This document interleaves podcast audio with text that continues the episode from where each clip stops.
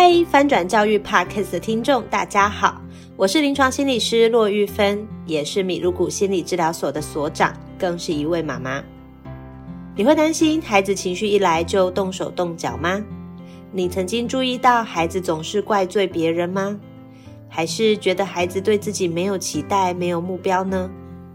这些状况可能反映出孩子的社交情绪力有些不够。社交力与情绪力都很重要，而且都需要从小培养。现在我们推出了打造情绪管理小达人的课程，依照社交情绪学习的五大元素，各自安排了初阶与进阶单元，透过十个不同类型的孩子样貌，示范十种对话策略，一步一步陪你为孩子打造稳固的社交情绪力基础哦。课程详情请参考节目资讯栏的连接。等你哦！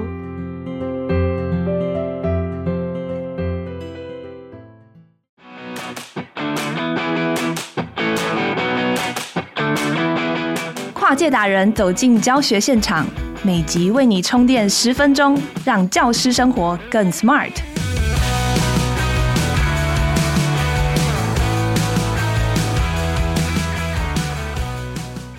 Hello，大家好。欢迎收听翻转教育 Podcast《机智教师日常》。还记得近两年顶大学生轻生的社会事件吗？也因此让人注意到孩子的心理健康亮起了红灯。受到情绪困扰时，却不知道怎么拆解。情绪虽然考试不会考，但却是人人都会遇到的问题。过去台湾教育现场很少有系统的课程谈论情绪。一提到情绪，也多半都是负面的印象。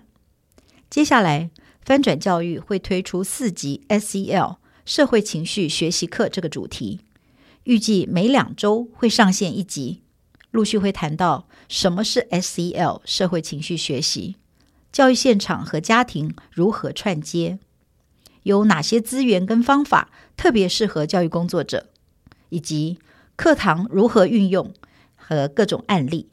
都是非常实用的内容，想要跟大家分享。这个系列我们邀请到助战主持人是 SEL in Taiwan 创办人吴怡轩老师，他是台师大人类发展与家庭学系的助理教授。怡轩老师将透过浅显易懂的方式，帮助第一线的老师、关心孩子情绪的家长，建立 SEL 的观念和实用的方法。现在我们就来欢迎吴怡轩老师。好，各位听众朋友，大家好，又是我本系列的助战主持人吴怡轩，好，也是 SEL 台湾的创办人，以及国立台湾师范大学人类发展与家庭学系的助理教授，很开心今天可以又再跟大家呢在天空中见面。那我们今天呢，最主要谈的是呢，国小我们到底要怎么学习社会情绪？好，那我们上周呢讲了一些幼儿，我们有讲说呢，幼儿是所有诶学习的开始，不只是社会情绪，所有所有的开学习都从幼儿开始。那不知道大家还记不记得，在幼儿阶段，好，社会情绪学习所扮演了什么样的角色？对，没错，就是呢，给他们建立一个安全的环境，好，让他们先开始呢，愿意与人互动，然后从中呢，去更加的呢，对自己产生一些信心。好，愿意去尝试一些事情。好，这大概是幼儿阶段我们在社会情绪学习，希望他们能学习到的东西。透过对情绪的认识，好，去帮助他们呢，诶，更加认识这个世界，更加认识自己呢，到底呢，善于什么，和就不擅长什么东西。好，这慢慢慢慢的学习，好，慢慢慢慢的呢。我们就会到了国小端。那上次也有介绍说呢，诶，近期的儿福联盟的报关于儿童福祉的调查是有告诉我们，我们现在的孩子呢是比较孤单和比较疏离的，3C 使用频率非常的高，哦，也非常的爱吃甜食，哦，然后甚至呢有些孩子呢，诶，大概不太喜欢上学，啊，这些大概在国小端呢都陆陆续续出现的问题。那究竟呢，在国小端，我们到底该怎么去教导社会情绪学习呢？今天讲课的诶是 大学的教授，所以我们还是要讲那么一点点小小的理论。哦，我们还是回到我们最初的发展。那到国小阶段的时候呢，根据 Erikson 的发展里程碑来说，他们当时需要能做到的是呢，所谓叫做勤奋进取与自贬自卑的这个过程。这是什么意思呢？就是说他们要在这个时候呢，学习到说，诶，我。是不是可以呢？更加的认识自己哈。但是这个认识已经不是呢我爸爸妈妈给我的认识，甚至是呢我能不能做一件事情的认识，而是充满的比较。好，国小阶段呢，我们开始没有那么单纯了，开始周围的人变得更加多了。我会开始去比说他好我不好，好或者我好他不好，大概这些会充满了其他的评价。好，那所以在这个时候呢，他们就会去学习到说呢，那今天受到这个评价的时候呢，我到底呢要怎么去看待自己的 ability？好，我要怎么去看待呢？自己能不能做一件事情，或者是呢，我能不能呢，透过呢，就是我们人与人之间的互动呢，去更加的认识自己？你可能会担心大家搞混，还是跟大家说，幼儿阶段呢，好，我们认识自己的方式呢，是呢，也有有有一点透过互动，但是比较是自己主宰的互动。好，自己就是可能偷可能做一些事情呢，去吸引父母的注意啊，或者是父母能不能给我提供一些什么东西？好，或者我能不能自己做决定？但是到国小阶段的时候呢，他所谓的互动呢是双向的互动了，他的来回路呢比那幼儿呢更加更加的多。好，那所以呢，现在呢，在这个时期呢，他们要学习的呢，大概有两件事，一是规矩的建立，好。国小阶段，我相信幼儿时期，大家都会觉得说啊，我们都可以，就是会希望他们可以在椅子上坐一点点时间了。但是我们也都会知道，不会要求的太多，因为毕竟对幼儿来说这是比较难的啊。但是对于国小呢，他们呢一到小一，诶，大家就开始要学习，我们就是要上厕所的时候要举手跟老师说好，就是说很多很多这些事情，他就是开始要教他所谓规矩的建立了。他们那个时候呢，也开始呢需要呢慢慢的为自己的情绪的表现去负责啊，因为。小学应该说幼儿的时候呢，还达不到这个时期，因为幼儿的时候呢，他们比较没有办法有抽象性的思考。可是到小学呢，他们比较会进入所谓的具体运思期啊，就是他比较能想一些比较具体的东西了，他比较可以呢去进行那个反思这个历程，哈，一点点的反思的历程。那所以在小学期间呢，最重最重要的社会情绪学习的能力呢，应该属于是自主管理。好，还有社会觉察这两个东西，大概是最重要、最重要的时候。那当然，自我觉得还是很重要啦。可是呢，以规矩来说，他可能就会知道，要比较知道说，我要怎么样好好的管理我自己。那我怎么样的为他人，或甚至呢，就是为自己营造了这个所谓的归属感。我们会从呢最基本 SEL 的建立，幼儿时期我们叫做探索。好，探索就是透过情绪来探索自己，我们就谈情绪就好了。好，其他东西呢可以慢慢来。到小学时期呢，就是最基本的那五个 SEL 都要开始慢慢的建立了。例如说，我要懂得说，诶，今天呢，我们在啊、呃，来个切点好了。今天我们在幼儿时期，我们当然会教什么是尊重。我们会说，我们要尊重爸爸妈妈，因为这样让爸爸妈妈很开心。我们要尊重老师，让爸爸妈妈开心。我们可能对“尊重”这个字有一点感觉，有一点意思。可是到小学的时候呢，我们就要去探讨那个 why，从自己出发的 why。幼儿可能还没有这个能力做这件事，但是小学生呢就要有这个能力去做这件事。他就要知道说呢，今天我们为什么要尊重？我们在尊重的时候呢，它包含了诶，我们要怎么跟他人互动的这个过程。好，那这是小学呢最初 SEL 的建立，大概就会从这里来慢慢的学习。那在我们常常会看见的比较大的问题是呢，因为幼儿是引导，老师要进行引导，所以其实你自己不太会社会情绪学习，不能说没有关系，就是你自己平常如果情绪管理的还不错的话呢，那你基本上不用进行特别特别的教学，你在幼儿期间就可以进行引导了。可是小学呢，这个教学的能力是要就会变得比较重一点，因为你就像是在幼儿阶段，我们需要呢学，我们讲学科教育好了，可能我们会引导他们去喜欢数学。好，但是到小学就要引导他们去学会数学，好，这大概是社会情绪学习也是一样。在幼儿阶段，我们引导他们去觉察自己的情绪，去让他们知道情绪可以被允许的，可以透过这种先天的感觉去觉察这个世界。到了小学，我就要开始知道我觉察出来的情绪，我要该怎么去管理它了。啊，我要该怎么去对他做出一些事情了，甚至是呢，我对他人。所以在小学时期呢，好，教师的真能啊、楷模啊、跟练习的方式啊，好，就变得更加更加的重要了。因为呢，他需要帮助小学生呢去与社会互动。小学生呢要知道说自己呢到底是好还是不好。他跟他人互动的时候呢，去更加的呢觉察自己的 ability，他的能力，好，比较是自己能力的展现了。那个勤奋进取跟自卑之人讲的是自己的能力啊，已经不是自信心喽，是在于说我有没有能力做这件事。好，透过这个能力的了解呢，去改变自己的自我评价。那在这里。其实老师要怎么去引导？假如你您今天嗯、应该说不太认识情绪教育哈，你可能对于说情绪教育还不太熟，甚至对社会情绪学习不太熟。那我们到底要怎么样子去引导孩子呢？那基本上只用记得一件事，在小学期间的社会情绪学习要 focus 在两件事。第一个是呢，一定要呢看见这个孩子的亮点。为什么呢？因为你只能要透过看见他的亮点呢，才可以帮这个孩子呢制造成功的经验。因为在小学时期呢，他们人也好比有人大了，他们需要的是呢，塑造自己对自己的认识与评价，透过他人。好，当他们做这件事情的时候呢，我们会希望呢，小学生嘛，我相信小学老师们可能会知道，你会希望小学生在这个求学阶段，他们的社会情绪能力最希望他们能做的是，我今天发生什么事，我可以跟老师们求助，我去跟老师们。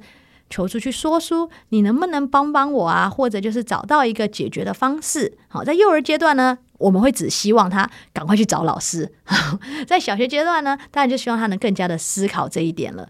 那他在求助的过程中呢，我们要怎么样子呢？去帮他建立成功的经验，去告诉他说呢，诶，你可能可以这样子做，这样子做，或这样子做。那与他互动，然后去帮助他成功，这样他就比较能发展呢所谓的。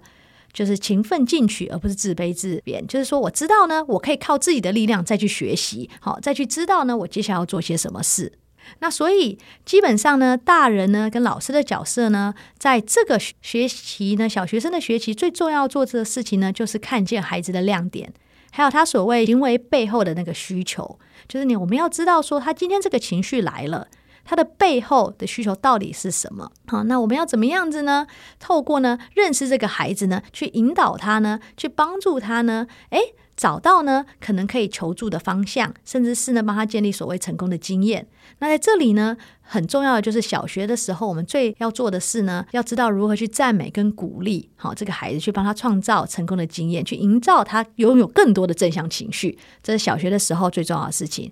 那讲到这个。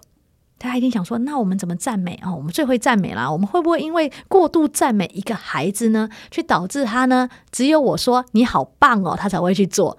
好，这大家一定会觉得很好奇嘛。因为尤其是诶，我们今天讲社会情绪学习的时候，有些人会想到的是正向教养这个东西。好，那正向教养的确呢，在某程度有一些派别呢，是有比较不太鼓励呢，你去给赞美跟鼓励的，因为他认为说呢，过度的赞美跟鼓励呢，会导致孩子呢的内在动机去减少。那在这里呢，想要稍微补充一下，那其实呢，赞美跟鼓励呢，不管什么时候，你几岁，它都是非常重要的。就想想看，假如我今天呢录完这个 podcast，然后我回去呢，有人跟我说，就是我等了很久，大家听完后没人跟我说我讲得很好，哎，我下次可能就不会录了。你看，我们连这个年这个年纪也是需要赞美跟鼓励的。那我会因为。有一个人的赞美跟鼓励，继续去尝试，会推动一件事情吗？诶，是会的。但它引发的到底是内在动机还是外在动机呢？其实某程度上，赞美跟鼓励它都有，但是要看你怎么赞美，看你怎么鼓励。那今天呢，很多大家在讲的，不要去赞美或鼓励，他讲的是说，不要给他只是一个应该说结果的赞美，就例如说你功课。考一百分真的好棒哦！就是只赞美完美的他，因为这样子呢，对他来说，他只是为了要符合成为别人眼中的完美，就是例如这个老师眼中的完美，或者是这个家长眼中的完美而去做这件事。那通常呢，为了要让孩子们呢学习如何，就是有引发我们所说的内在动机，他的这个赞美呢，一定要来自于他的过程。好，就是说，我看你很努力在写这一份作业，诶。所以呢，你才可以达到这个成绩哇！你真的好棒哦！好，他那个过程，甚至是呢，赞美也可以呢，去赞美他所谓的应该说情感上面的流动啊。因为你做这个，我知道你真的很累很辛苦，可是你还是做到啦啊！那我们再努力看看，好，就是类似像这样的鼓励跟赞美，赞美跟鼓励呢是非常需要的。为什么他需要呢？那是因为呢，今天呢。我们如果呢懂得如何赞美，它引发出来的呢会是别人应该说一个情绪，因为赞美呢来自于的最后会让你感受到的是好的情绪，那种正向的情绪。而大家可能不太知道的是，正向情绪最后带来的是什么呢？带来的是情感的记忆，情感的记忆是我们所谓的。我们的 motivation，也就是我们动机，好，最重要重要的一个元素，它其实来自于呢人与人之间的情感，你自己的情感。你我们换句讲好了，我们今天如果在小学生好了，甚至是国中还高中生，你今天对这堂课没有兴趣，你对这个课没有 feel，你不想要上课，好，甚至你讨厌这个老师，哦，你恨这堂课，你基本上也不会听课了。它是个情感。那如果你今天爱这个老师，喜欢这个老师，甚至对这个课很有兴趣，这个每次你来上这课都有人触发你良好的心情，那你就会更加愿意来上这种课。那这个其实是内在动机的一个引发。好，那在这里呢，跟大家分享一个小小的案例好了。那让大家知道说，在小学阶段来说呢，诶，社会情绪学习呢，到底可以怎么样来进行教学？然后甚至是呢，刚刚我前面讲的啊，不管是赞美啊、鼓励啊，到底要如何去应用？好。简单来说呢，我之前呢也常常去见一些小朋友，那这些小朋友们呢，他们可能本身呢的情绪表达能力就是嗯、比较弱一点。好，那大家可能比较不知道的是，今天如果你没有办法好好的表达出你的情绪，我们先回到情绪好了，没办法好好的表达出你的情绪的情况下呢，你就会把它变成行为，然后就会在班上直接爆发出来了。好，那有时候有些人就问说，那为什么孩子不不说？那你想想，他们在幼儿阶段有被学过如何说吗？或者是他们到小学阶段的时候，真的有一个人，应该说让他觉得很安全到他愿意去说出来吗？可能中间也会发生很多很多的不确定性啦。那所以我们不用去想说这个孩子为什么不说，我们可以当成他不会，他没有学过，甚至他没有这个安全的环境去进行这件事情。那所以我在小学的时候呢，最常给孩子们做的事情呢，其实我我还是先回到了情绪。其实我们刚刚前面有讲说，情绪这个东西的认识可以从幼儿开始，但是因为普遍我们幼儿的小朋友们呢，因为没有这个能力，所以在小学就会重复做一些事情，希望可以让他们。就是开始练习用情绪去觉察这个世界，好，所以我就会可能使用一些情绪图卡或者游戏的方式，去让他呢自然而然的呢去认识情绪。就像是我会规定孩子们说：“诶，你这一整个星期，好，你可能发个就是两三篇的情绪图卡或者画情绪给我看，哈，就一定会扯到他的情绪。然后呢，就透过这样子呢，去让他的情绪跟他的情境做连接。就例如说，孩子可能会就是发一张图，上面写九月十一号。”好，星期六，然后就在旁边呢画一张就是很生气的图给我，很生气的表情。好，你们会觉得奇怪，九月十一号为什么要生气？大家可以猜一猜。好，那是因为那一年的九月十一号是备课日，好，他们补课补班，所以孩子很生气要去上学啊。基本上就是这样，就类似像这样了。我都会邀请呢孩子们呢去做这样子的事情，然后他们透过呢不断给我的情绪回馈，他们就会慢慢的学会呢，诶。原来呢，我说出我的情绪是 OK 的，好，那这只是最简单的一个方式。我说出我情绪是 OK 的，然后这些东西呢，会潜移默化的变成说，可能本来这个孩子呢，遇到一件事情，他只会用行为来去处理，但他现在呢，当他也慢慢的学会说，说出情绪 OK 的情况下，他可能在那件事情发生的时候，他会选择告诉你他的心情，或甚至是表达或写出他的心情，这样子那个行为就会减少很多很多。对，家长跟老师们可以去试试看哦，它会是比较有效的哦。但是，因为我们很多时候其实都在做一些事件的处理啦，就是孩子今天事件来了，我们就把他们抓过来。哎，你现在心情怎么样？你为什么做这件事？你是不是让这个人心情不好？然后等等等等之类的交流。唉，如果今天换作是你，好，你做了一件事情，忽然被叫过来。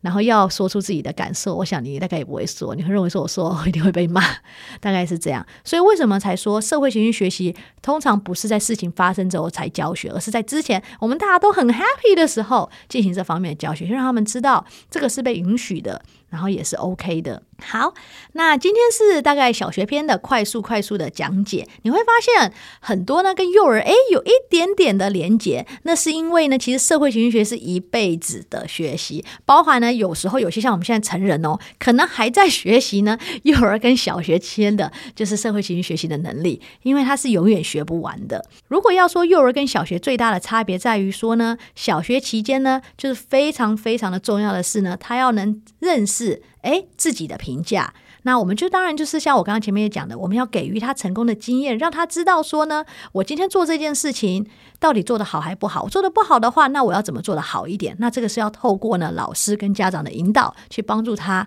可以学习到成功的经验，才可以慢慢慢慢的呢去增进他所谓对自己的认识，还有对自我的评价。下一次呢，我们就要进入国高中篇了。好，大概是所有东西的压轴。我今天从幼儿学社会情绪学习，好，接下来小孩小学学社会情绪学它，到底对我未来有些什么帮助呢？那我们就下次再来聊国高中的社会情绪学习。